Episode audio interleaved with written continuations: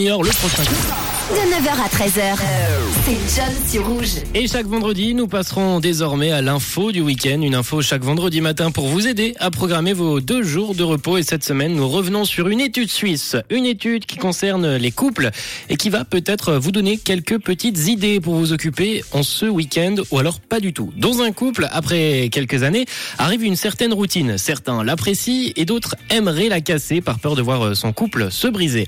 Eh bien, l'université de Zurich s'est penché sur euh, ce dossier délicat et ils nous ont trouvé les meilleures activités à faire pour renforcer une relation de couple. L'université de Zurich a sondé 278 couples pendant un mois et ils ont remarqué en testant plusieurs activités que par exemple fumer une cigarette atténuait le stress dans le couple. Manger gras également nous rend euh, plus à l'aise et également moins stressé et qu'au final rien foutre. Au final, bah, c'était pas si mal que ça non plus. Hein. Ils ont aussi remarqué qu'après un mois, les relations sont ressorties bien plus solides et stables il faut manger gras et rien faire. Tel est le petit message qui est passé. Petit warning, par contre, tout de même, c'est bénéfique à court terme et ça devient assez mauvais à long terme. Néanmoins, les amis, si vous avez la flemme ce week-end de sortir à cause du froid ou alors de la pluie, pensez à manger gras, ça fera du bien à votre couple.